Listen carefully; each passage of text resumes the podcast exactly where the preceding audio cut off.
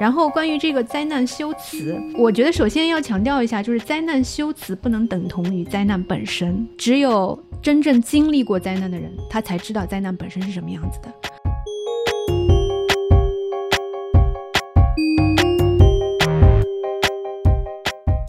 这里其实蕴含着两个问题哦，一个就是灾难本身是不是可以被描述，因为所有的作家并没有第一手的灾难的经验，我们所有看到的这些文艺作品其实都是二手经验跟想象力和推断的一个结果。另外一个问题就是像这样的。包括气候变迁在内的生态的灾难，适不适合被编到一个小说故事当中去？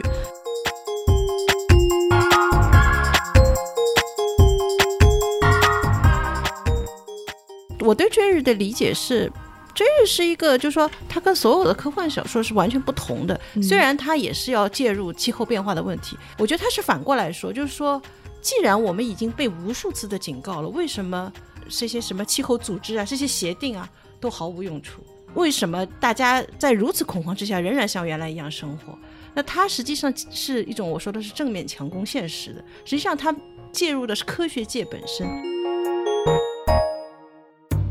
大家好，欢迎收听跳岛 FM。二零二一年已经过半，但我们经历的气候灾害却比往年更多。北半球已经成了冰与火的世界。比如说，五月，捷克遭遇了极端的降雪。与此同时，北极圈的温度却超过了三十度。六月，芬兰迎来了该国有史以来最热的一个六月。七月，在北纬四十度附近的欧洲各国和中国的河南郑州，都遭到了千年难遇的洪灾。那么，事实上，文学创作者一直都很关心生态问题。今天邀请了两位嘉宾来谈一谈，当今最杰出的作家是如何处理气候变化这个重大主题的。第一位嘉宾是我们非常熟悉的作家跟翻译家黄玉宁老师。我们今天在节目中会着重提到的两本书都跟黄老师有关。第一本呢是麦克尤恩的小说《追日》，那黄老师呢就是这本书的译者。第二本书呢是黄老师所在的出版社上海译文最近推出的加拿大女作家玛格丽特·阿特伍德的《疯癫亚当》三部曲，非常有意思。我们期待黄老师的分享，欢迎黄老师。大家好，我是黄玉宁。还有一位嘉宾是第一次来参加我们的节目的圆圆老师，他是在上海理工大学外语学院的副教授，然后他专门研究气候文学。大家好，我是圆圆。其实我之前并不是研究气候小说的，直到二零一八年的时候，我去呃加州大学伯克利分校访学，然后呢，当时这个访学的导师他说他在思考啊文学中的气候变化书写。所以当时非常的震惊，文学也可以和气候变化产生这样的关联，啊，那然后呢，我又去搜索了这个伯克利的图书馆，正好找到这样的一本书，就是美国的这个著名的科幻作家金斯坦利罗宾森的这个《纽约二幺四零》，就是从这本书开始，呃，进入到气候变化小说的这个研究领域。《纽约二幺四零》这本书是一个什么样的小说呢？他就是写了在呃纽约，就是在气候全球变暖呃这样的一个背景下，纽约被淹了，但是没有完全淹没，就是它呃淹了一部分，就海平面上升。对，嗯，海平面上升了之后，然后呃纽约被淹了之后，然后出现的这样的一些呃故事。因为我看很多相似类型的就是小说，都会触及到几个几个问题，一个就是气候变暖，一个是。飓风、嗯，龙卷风，然后海平面上升等等这些问题，是不是只有这些内容才能算是气候小说？呃，其实关于气候小说这个称呼，嗯，就是它的定义，呃，我们现在就是一般认为它是二零零八年由那个美国的记者 Dan Bloom 提出来的，但是呢，就是对它的研究其实呃更早。然后，嗯，Dan Bloom 是认为呢，就是凡是和气候变化和全球变暖相关的，呃，书写这个。现象的小说都可以被称为是气候小说，那么这里面就是有一个问题，就是有可能，呃，我们传统意义上，比如说现实主义小说，它也书写了气候变化，那我们是不是可以把它算到气候小说里面来？其实这个还是有争议的。对，我们在这里可能要补充一下，气候小说这个名词呢，最早是由丹布鲁姆在二零零八年的一篇博客当中。用到的。它是把气候小说这个词的英文单词 climate fiction 缩写为了 cli-fi 这个词。然后呢，二零一一年的时候，他在他的文章中提到了一个未来阿拉斯加的气候难民的这个为背景的一部小说。那么他就把这个 cli-fi 这个词用上去了。但是，一直到二零一三年的时候，是在美国国家公共电台的一档节目当中。有一个报道提出了一个问题，就是气候变化是否创造了新的文学题材？在那个节目当中，正式用到了 “cli-fi” 这个词，然后才渐渐的被大众文化媒体所广泛的运用。既然袁老师提到了这个问题，我就想再补充一下，问问，嗯，在西方文坛，它这个接受度已经很高了，包括像在 Goodreads 上面都会有单独的门类，大家会把相关的书籍进行推荐。那您认为这个定义够完整了吗？嗯，我觉得这个 Cli-Fi 它是一个让这个文类广泛传播的一个很好的就是定义。嗯，因为我们之前都知道啊，文学作品或者是。电影它也在书写这些灾难，也在书写气候变化。但是呢，你说我们呃很多人就觉得没有办法给它进行归类嘛。然后就像那个呃 science fiction 科幻小说一样，科幻小说这个概念，这样的一个概念就帮助人们更好的就是切入到这样的一个文类，就是一定程度上让大家更意识到，呃，文学也在。研究或者说在书写气候变化，在关注全球变暖的问题。我觉得自从有了这个 “Clify” 的这个名字了之后，就是很多书都好像能够有一个跨界的存在。就比如说像那个麦卡锡的《路》，然后包括像托卡尔丘克的《米谷之壤》，我觉得应该也算是可以划归到那一类当中的。嗯，你可不可以给大家介绍一下，就是在这个种类当中相对来讲比较有名的一些作品吗？呃，有很多啊，比如说我们英国的作家，呃，这个麦克尤恩的《追日》，我觉得也可以放到这个气候小说里面。还有温特森的这个《食神》，呃，再早一点，巴拉德的《沉默的世界》，嗯，旱灾，嗯，然后美国作家方面的话呢，比如说我们有金索福的《迁徙行为》，就 Flight Behavior。还有呃，美国比较著名的这个科幻作家叫金斯坦利·罗宾森，我一开始提到的他这个《纽约二幺四零》。那么其实在此之前还有《首都中的科学》三部曲，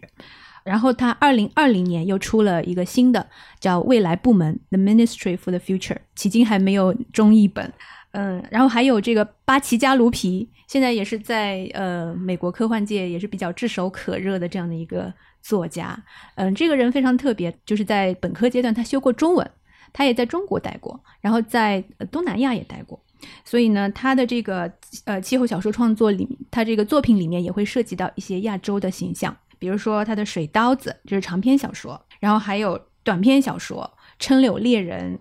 赌徒》等等。那么还有李琦，呃，Nathaniel Rich，就是《明日的赔率》这个，然后还有短篇小说，还有我们刚刚那个黄老师提到的这个加拿大的阿特伍德。阿特伍德除了这个长篇小说，其实他还有短篇小说，也有这就是书写气候变化的。然后我非常想强调的呃一点呢，就是我们中国作家其实也在关注，而且也已经关注了。就比如说我们的江荣的《狼图腾》。呃，《狼图腾》里面讲到了那个在内蒙古草原这样的一个沙化的问题。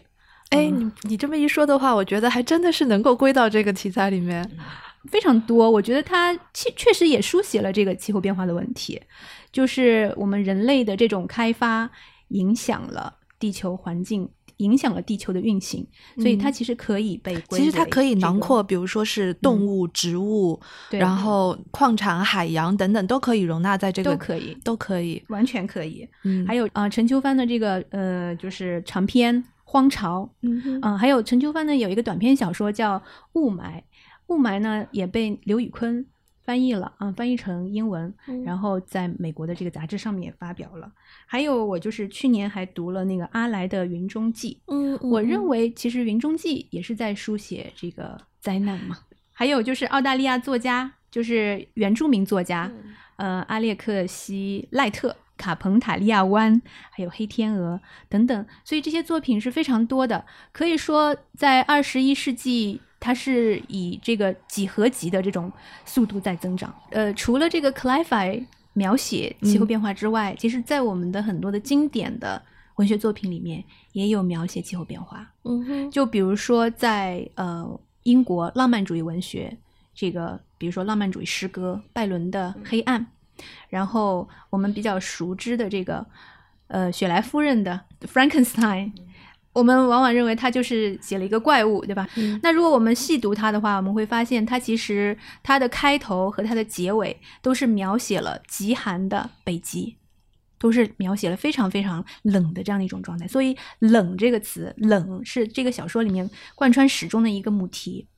那为什么会出现这样的情况呢？为什么拜伦，呃，他觉得这个是黑暗的？为什么要写黑暗？然后这个 Frankenstein 里面为什么是这么冷的这样一种场景呢？其实就是说和呃，那是一八一六年大致的这样一个年代，然后是因为一八一五年的时候，在印尼的这个松巴哇岛发生了一次迄今为止最大的一个火山爆发——坦博拉火山爆发。这个火山爆发直接把这个坦博拉山削掉了。将近两千米，然后呢，这个火山灰不是到了空中嘛，它就遮挡住了太阳光，嗯，所以呢，全球的温度都下降了，就是不仅仅是亚洲，然后欧洲啊等很多地方温度，就是全球温度都下降了。所以在一八一六年的时候，这个这一整年被称为是 a year without summer，是没有夏天的一年。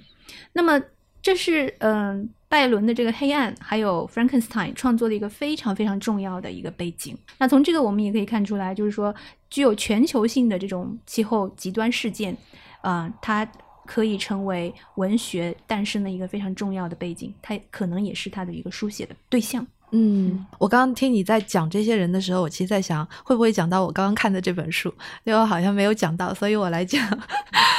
我前两天真的就是一口气把这本书看完，我很喜欢这本书，它是理查德·鲍尔斯写的这本书，叫《树语》，树就是大树的树，语言的语。然后我一直觉得就是。很久以前我就知道有这样的一些环保主义者，比如说他们就会像像钉子户保护自己的房产一样，他们赖着不走。所以当一些热带雨林要被砍伐的时候，这些环保主义者就会到那些住到那些树上去，然后不让他们进行砍伐。这样的新闻以前听到过，但是在这个小说里面，我发现它被写成了一个非常迷人和打动人心的四代人的这么一个家族故事。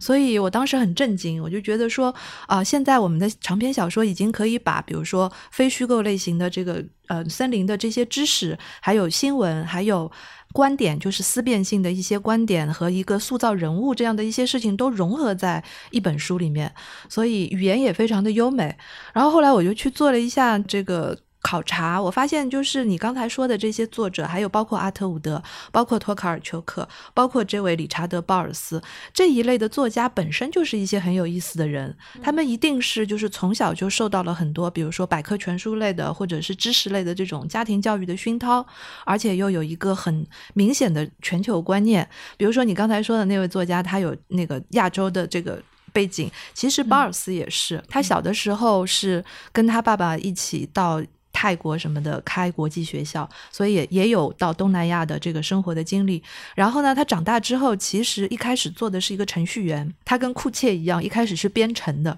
然后编了编了程之后，他是因为看到了一个画展当中的一就是摄影一幅摄影，然后展开了一个想法，说我要写一个。像这个摄影所表现的那个画面一样的一个故事，然后就写了他的第一本长篇小说。所以黄老师，你有没有这样的一个想法？就是像阿特伍德跟麦克尤恩，其实也是这一类的作家。呃，阿特伍德，因为他一直有人说阿特伍德定义了加拿大文学，就是其实在阿特伍德之前，他是加拿大文学是。作为一个只能算是英语文学中一个非常偏门的旁支，阿特伍德基本上靠他的一己之，因为他的作品非常多，而且他不像蒙罗那样是在就是比较封闭的状态写他的短篇小说，比较相对单一。但是阿特伍德是一个社会活动家，他用他的文学理论，用他的这个社会活动能力，就把加拿大文学，尤其是跟生态之间的关系提到了一个理论高度，而且他总结出来认为加拿大文学是一个关于。Surviving 就是生存的这样一个文学，这也是非常大家很容易想到的，因为加拿大这个生态环境就处在一个人口很少，可是这个环境是一个，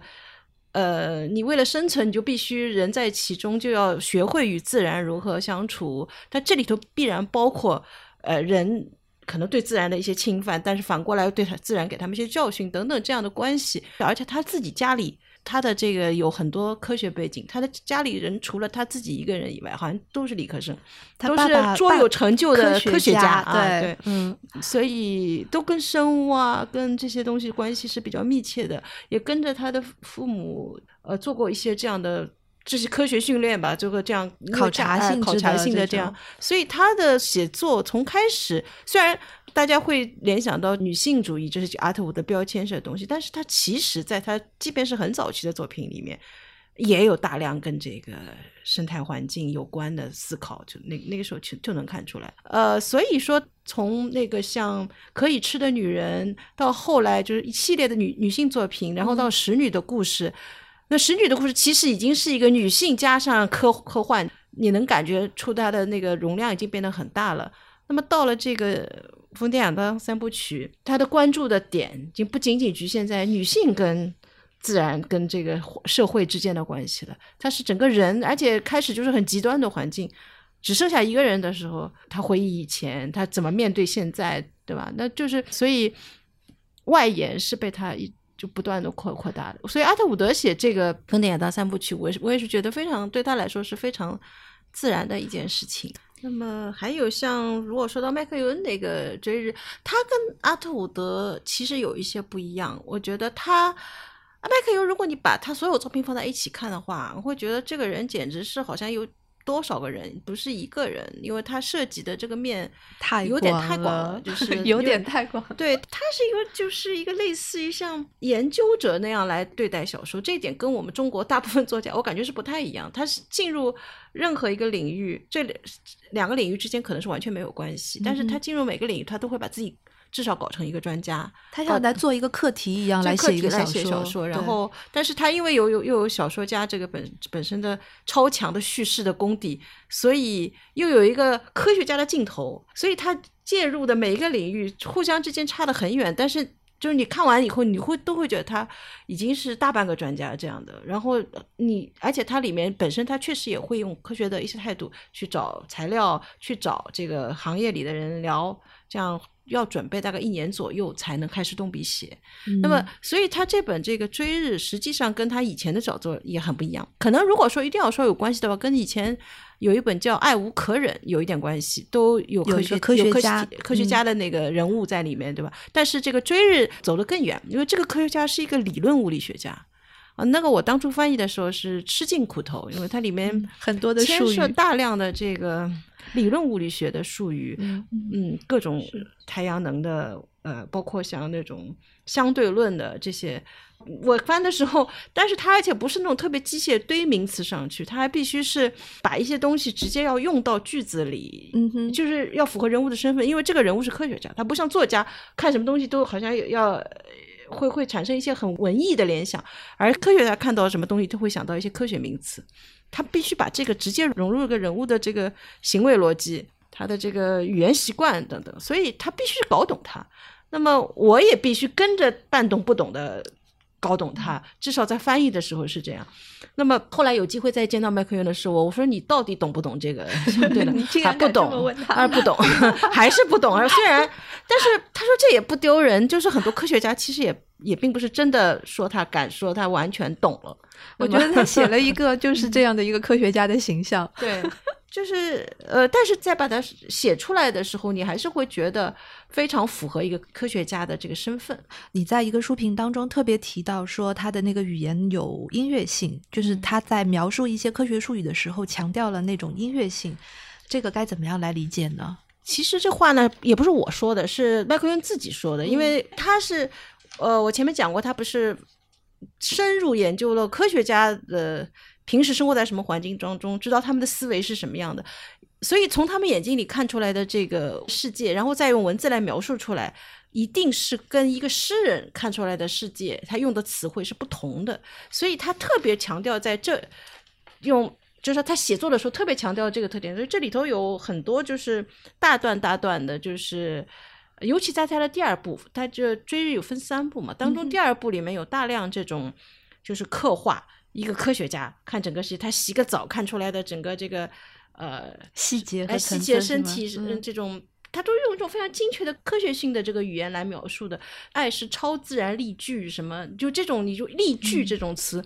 就不可能出现在一般的我们文科生的这个脑中。然后最集中的也是大家一直被赞扬最多的一个一段，出现在他从飞机上看这个，就是就伦敦。因为那个飞机刚刚出现是一些故障，然后一直在盘旋，所以他当时心潮起伏，带有点意识流的那个，从这里看到什么，从那里看到什么。然后它里面就说，处在这样的高度上，我们就像是四处蔓延的苔藓，像扩张肆虐的海藻，像某种正在包围一只柔弱水果的霉菌。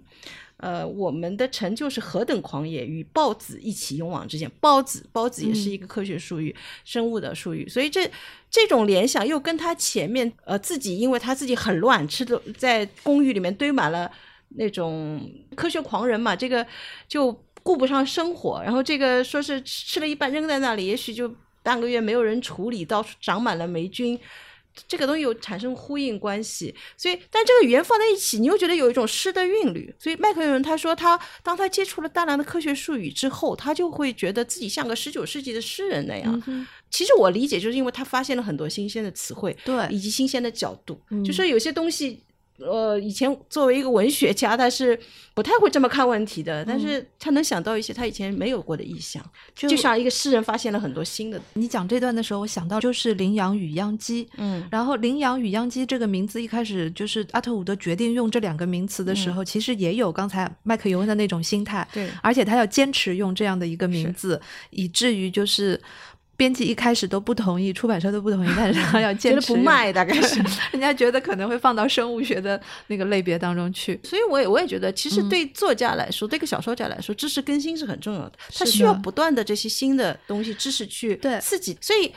他跟阿特伍德虽然说两个人都属于那种跨界奇才，都属于，但是他比阿特伍德实际上更多一些，就是说跨得更远一些，就是他离他自己本身的，因为英国大家都知道他是生活在长期生活在伦敦的那个人口密度跟在加加拿大首先是不一样的，然后他长期城在大城市中生活，是周围的这个环境跟加拿大那种环境又是很不一样，所以我觉得麦克尤恩是。凭着他自己的这种对那种问题意识吧，这又是个 论文术语，就是强烈的好奇心和问题意识来介入这些跟社会、跟世界有关的重大命题的。对的，我就觉得这一类的作家，这个是他们的一个共同点，就是要有强烈的好奇心，而且有一个强烈的参与感。是，他们要像做课题一样的去研究这些这些内容。就是我在看他们书的时候，我有一个很强烈的感受，就是他们提出了一个问题，但是他们都有一个非常明确的意识，就是说我不需要在小说中解决这个问题，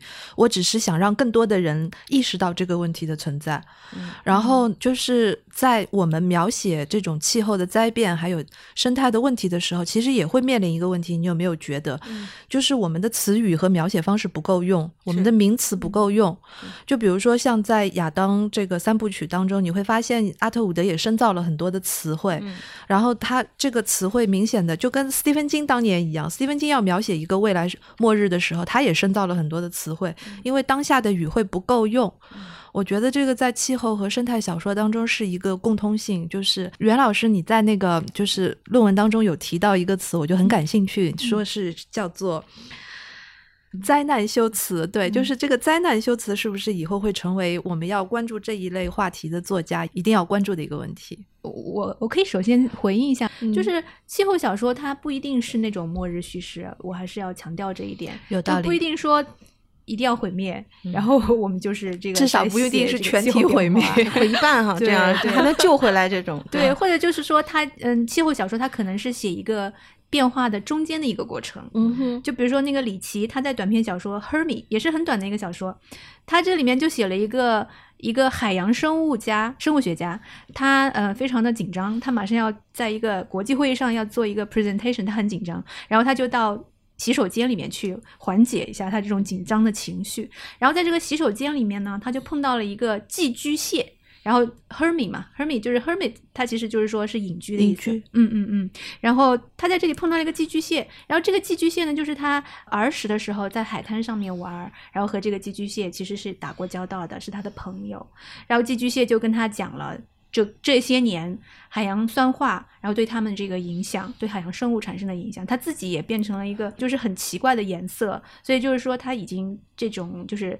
呃生态多样性的问题在这里面就有一个很好的体现。那么这个海洋生物学家他本来是应该去拯救这些海洋生物的，但是在小说的最后呢，他就把这个寄居蟹就是他跟他说呃你走吧。那么意思就是说我没有办法，我救不了你，我救不了你，然后就把他从这个抽水马桶里面给冲走了。然后这个海洋生物学家他去这个大会上面做了一个演讲，呃，他这个演讲非常成功，大家在这个演讲之后都祝贺他，纷纷祝贺他说啊，你讲的真好。所以这个故事是非常具有讽刺性的。那这里面其实也没有涉及到说世界要毁灭，它其实就是讲了一个过程。对，所以我认为气候小说它不一定就是这种末日叙事。然后关于这个灾难修辞，嗯，我觉得首先要强调一下，就是灾难修辞不能等同于灾难本身。嗯哼，比如说我们最近在，比如说在朋友圈里面或者在网络上面看到关于郑州的洪水的这样的一些报道、新闻报道，或者是一些视频，或者是其他的媒介的方式呈现出来的这些东西，其实都不是灾难本身。只有真正经历过灾难的人，他才知道灾难本身是什么样子的。所以，我们大多数的人，我们看到的都是关于灾难的修辞，或者说是一种灾难叙事。嗯哼。那么，这种灾难叙事，它一方面可以让我们对这个更加的有意识啊，关注到这样的一些问题。但是呢，另外一方面可能会起到一个适得其反的作用。就比如说，在九幺幺。过后，然后我们看到媒体当中经常会播放世贸双塔倒塌的这样的一个影像，这是非常非常典型的这样的一个影像，所以不停的播放，不停的播放。然后呢，当时小布什政府也发动了这个反恐战争嘛，所以当时他们就戏称这个反恐反恐越反越恐，为什么呢？是因为这个民众，特别是纽约的民众，对这样的一个恐怖主义产生了一种恐慌。所以这种灾难修辞，我觉得如果过度的话，它可能真的会适得其反。那我们在气候小说，呃，我觉得在创作或者是阅读的过程当中，我觉得也要注意这样的一个问题，就是作为读者，我们要了解到，我们要知道，灾难修辞不等于灾难本身。嗯哼，这里其实蕴含着两个问题哦，一个就是灾难本身是不是可以被描述，因为所有的作家并没有。第一手的灾难的经验，我们所有看到的这些文艺作品，其实都是二手经验跟想象力和推断的一个结果。然后，另外一个问题就是，像这样的包括气候变迁在内的生态的灾难，适不适合写到一个故事，就是被编到一个小说故事当中去？这其实是两个问题。嗯，像这个追日当中，麦克尤恩不是就其实他是感觉得到，他是想要提出这个问题，就是说我们该怎么样来应对以后的新能源的问题，该怎么样用科技来解决这个未来可能会发生的这些灾难的场面。但是事实上，我们看完这本书之后，发现他并没有给出任何的答案。其实是这样，就是我对追日的理解是。这是一个，就是说，它跟所有的科幻小说这里是，你可以是说是完全不同的。虽然它也是要介入这个气候变化的问题，但是在科幻小说当中，往往就是设设置一个未来的一个模式，基本上就是所有的方式就是把它推到极端化，就剩下最后一个人啊，气候已经人全没啦，这个可能整个状态已经面貌已经跟我们现在能看到的这个样子已经完全不一样了，以这种东西产生一种。非常震撼的效应，或产生一种警示作用。而麦克尤恩呢，实际上是，我觉得他是反过来说，就是说，既然我们已经被无数次的警告了，为什么这些什么气候组织啊、这些协定啊都毫无用处？为什么大家在如此恐慌之下仍然像原来一样生活？那他实际上是一种我说的是正面强攻现实的。实际上，他。介入的是科学界本身，就是当我们介入进去以后，发现你发现这些所有的理想主义的光环啊，所有这些知识，因为大家认为知识是理性的，是科学是可以解决，只要你按照这些我们研究出来的这个科学的这个定理啊，研究出来的这个。告诉我们 what to do 应该做什么的时候，我们我们跟着一步步做，我们就能避免这些灾难。理论想想就是这么简单。可是当你进入科学界本身，你会发现它跟所有的社群是一样的，就是理想主义要面对很多人性的弱点。那么他是从一个很小的角度，呃，麦克尤实际上是因为他曾经去了一趟北极，他北极是跟那时也是一个组织，一个就是一群。科学家啊、艺术家啊什么这样一堆人，然后带有一种考察，其实也是一种希望他们产生一些作品啊，能回来能够也起到一定警示作用的。那么他在这里头观察到，就是更衣室里。一个他们的这个，因为在那个科考船上面，那种更衣室必里面必须有各种各样装备的，你不你是不能穿的随便，我们一般的这个衣服是没有用的，它必须是那种防护服，是抵御极寒的，护目镜什么。然后，但是他发现没有，就经过几天，里面东西就少了。怎么会少了呢？啊，这就说不清楚怎么会少了，所以。整个这个，当然他到了小说里，把它搬到他把同样一幕情景搬到了追日里面，呃，但是就是当然可能说做了一点夸张，但是基本事实应该是一样的，就是说这样一批人进了大概没几天，然后发现就少了三件什么衣服啊，一些小装备啊，于是每个人出去就只能偷别人的衣服，因为实际上也搞不清楚是谁的衣服了。那么，但是每个人都有他自己的理由，认为我这个是。呃，我我我是必须这个时候时间出去，我不管后面的人家已经没有这件衣服了怎么办？那么所以到了这个时候，就是已经无法有船上三分之二的人不能同时出现在外面，因为这里面总是缺这个少那个。那么麦克尤恩就是说，一个更衣室尚且如此，比一个更衣室大很多很多倍的地球，嗯哼，其实是这个，其实是同样的一个道理，就资源就是这样。就是大家，而且每个人都理直气壮，认为这是我的。然后，那么你可想而知，整个这个，那他实际上，但是谁也没有不会为这件事情负责，谁也不会想我拿走了以后，我只是靠抢靠偷，而剩下的怎么办？所以它是非常尖锐的，呃，刺进这个内部。那么，当然，整个小说没有不是那么简单，那个逻辑关系要比这个复杂的多。其实这个就跟麦克尤恩其他的所有小说一样，他会通过一些。爆点里面一些麦克尤恩瞬间东西发生一些非常极端的呃戏剧性的东西，把冲突全部集中在一起，然后，然后在一堆人的关系当中炸开一个一个口，然后。呃，这个事情往下发展，像滚雪球啊，越来越大，最后不可收拾。那么，但是这其中涉及的所有的人物，他们的关系其实是一种很复杂的政治关系。所以，这个这个小说其实到后来你会发现，因为我也没法把情节全部叙述一遍。那但是你会发现这里头跟比方说能源之间的竞争，因为你太阳能如果。一家独大的话，那么石油怎么办？太阳能听起来是一个免费的、大家都有的东西，但事实上并不。对啊，这里面仍然牵涉到大量的公司企业的关系。就就像现在倡导环保的，其实也牵涉到一些企业，而反对环保的也是一些企业。是的。所以这这跟国家之间的关系有关系，跟社会、跟人物之间的利益当然也有关系。所以他把所有这些东西，这里头还牵涉到性别政治，全都在这里面。呃，麦克约所有的小说，他都有一种能够把这些一团乱麻集中在一起，嗯，然后一条一点点理给你看，最后让你非常反讽的，非常深刻的领会到这些就是让你无法言说的东西，所以你就会深刻的体会到，当一个地球比一个更衣室大很多很多倍的时候，它的题问题会。多么复杂！虽然它的内核其实就在那个更衣室里。你说的太好了，嗯，我觉得这个是麦克尤恩作为划归到这个生态、这个气候小说这一类当中，跟别的作家的一个不同之处，对，就是他能够把这个里面的一个复杂的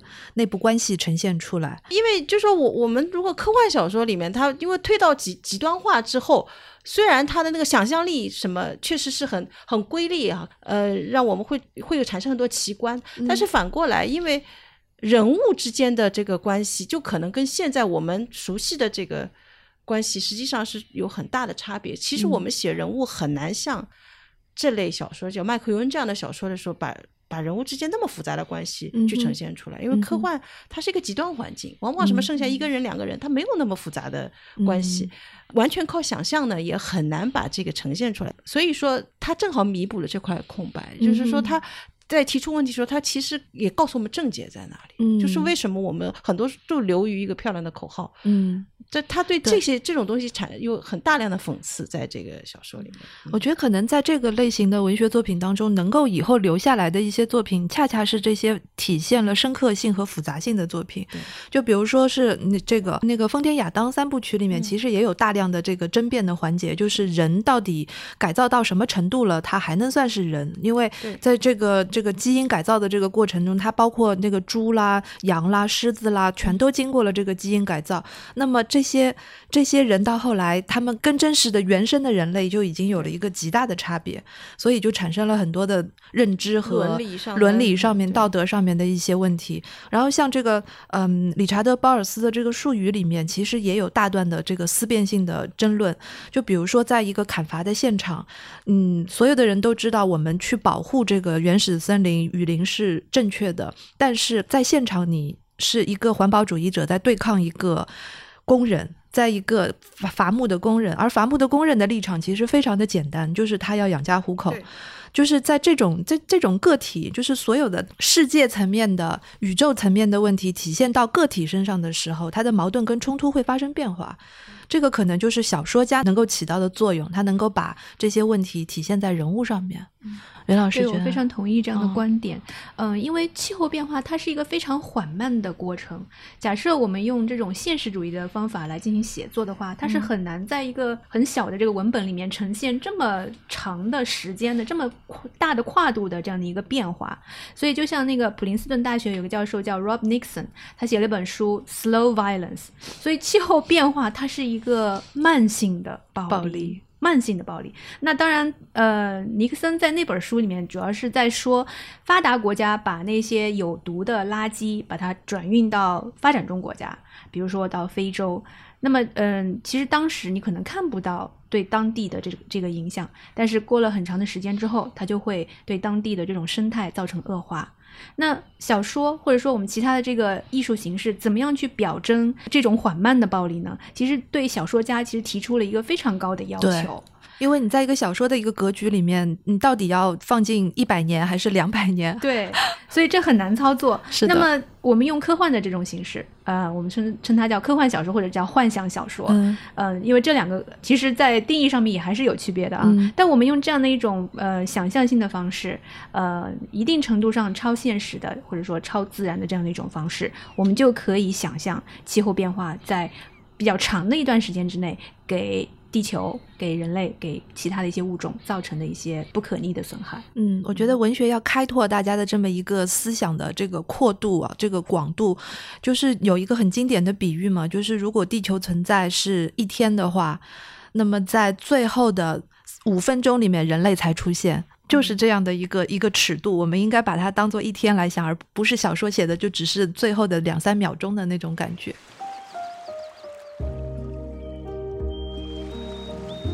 我记得就是二零一五年在《卫报》上有一个就是气候科幻的作家叫萨拉霍丁，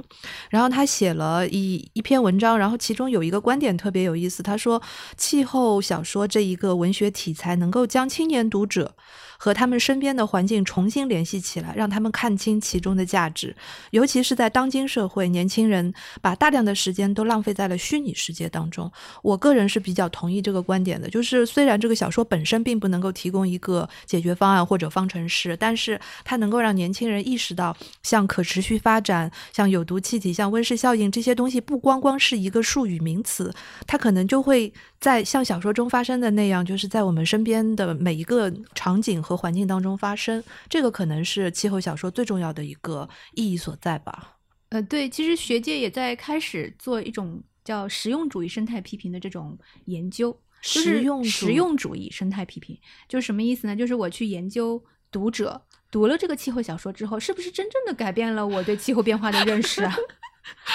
这个很像麦克尤恩小说里的情节。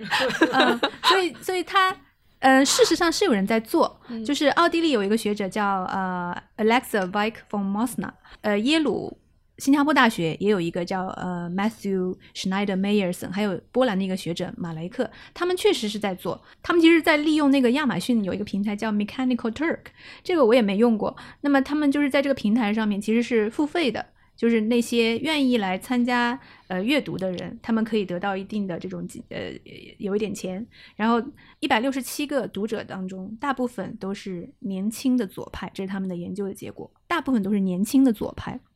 然后读完了之后呢，他们对于那个气候非正义问题确实是有更多的认识。但是有一个就是跟我们以往的认识相背离的一个现实，就是读了这些啊，他们是读那个。巴奇加卢皮的水刀子，那个长篇小说。那么读完了之后呢，这些读者，那么经过这种访谈啊、问卷调查这种方式，呃，发现这些读者对于美国西南部的这个气候难民，他们的这种恐惧胜于同情。所以这个是跟我们以往的认识是不一样的，是相反的。所以也就是说，我们这个气候小说对读者。能够产生什么样的实际的影响？我觉得有待我们进一步的去去认识。这个观点很有意思，就是关于这个科学跟艺术，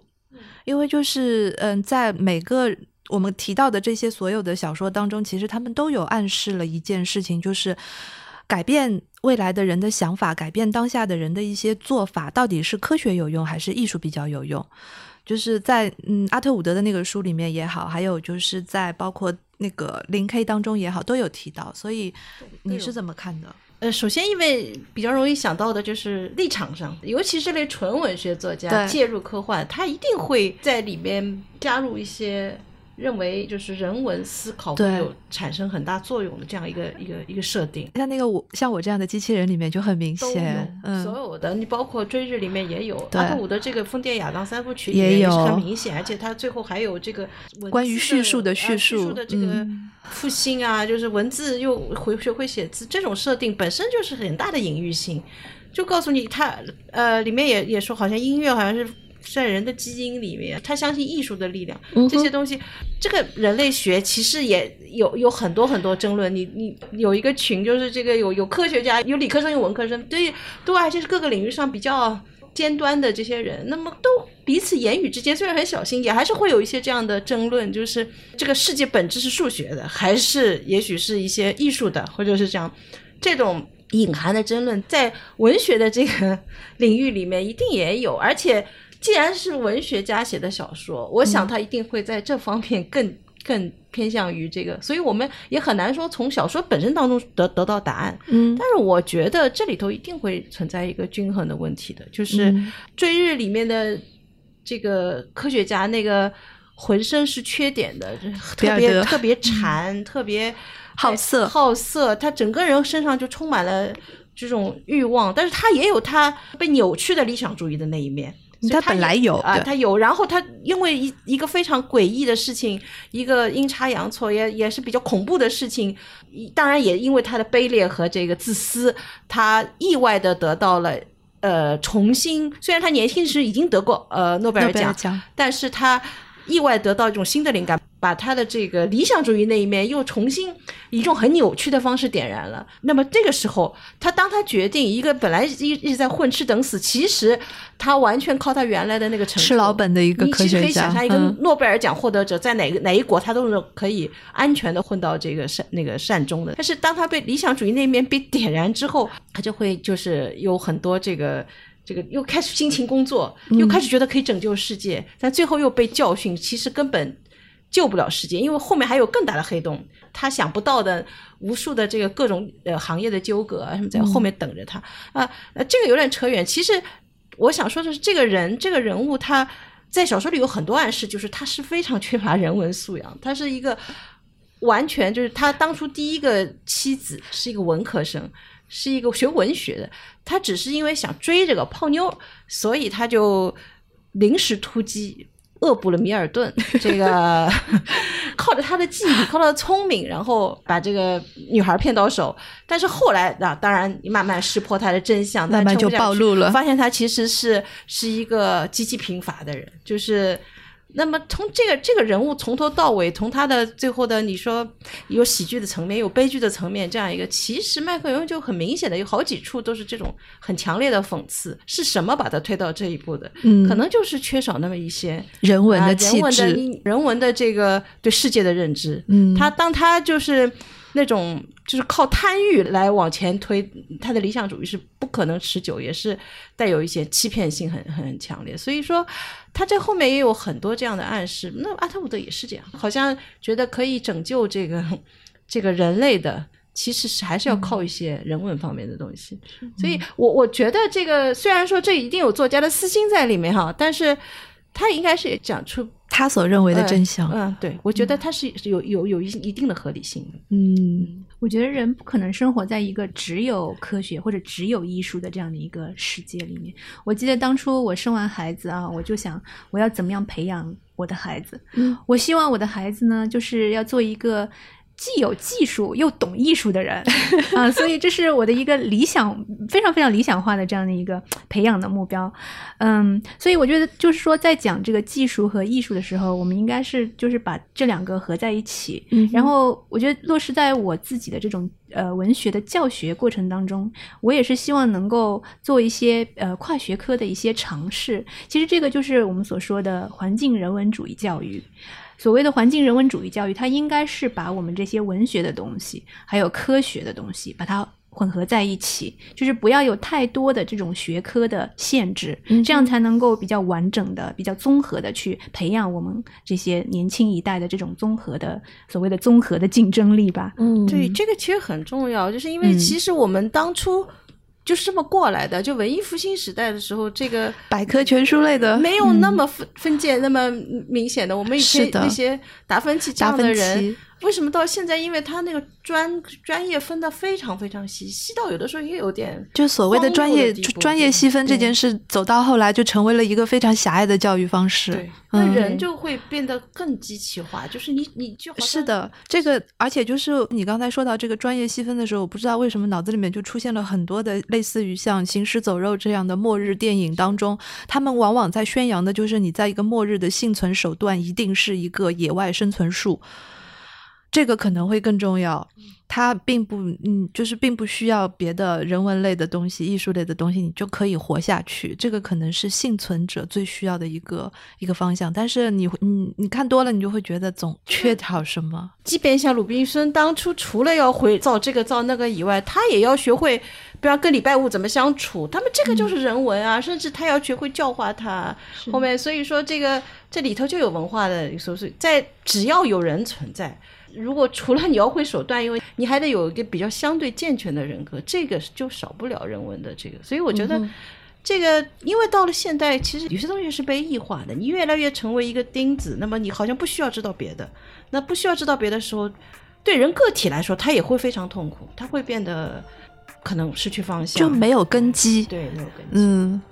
好的，非常感谢两位的分享。然后最后，请两位给大家推荐一本书或者一个电影吧，就是相关我们今天的议题的。呃，那我就推荐那个短篇小说集吧，因为我是觉得，就是我们要呃开始进入到这个文类里面，就我比较的文类里面，我比较建议就是从短篇小说开始，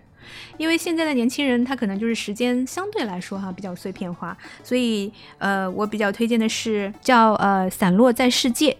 Loosed upon the world，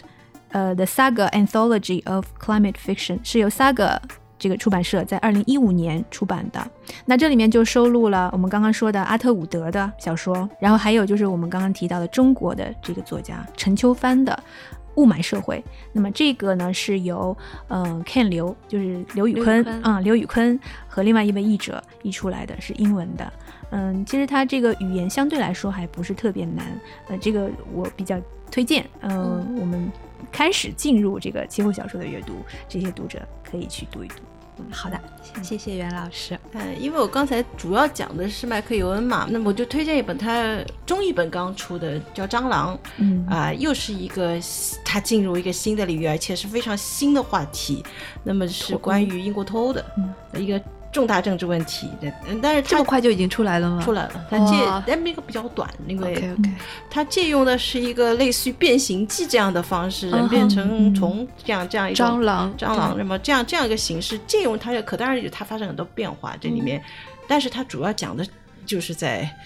脱欧的这样一个一个背景下，这个英国的，包括整个世界的这个。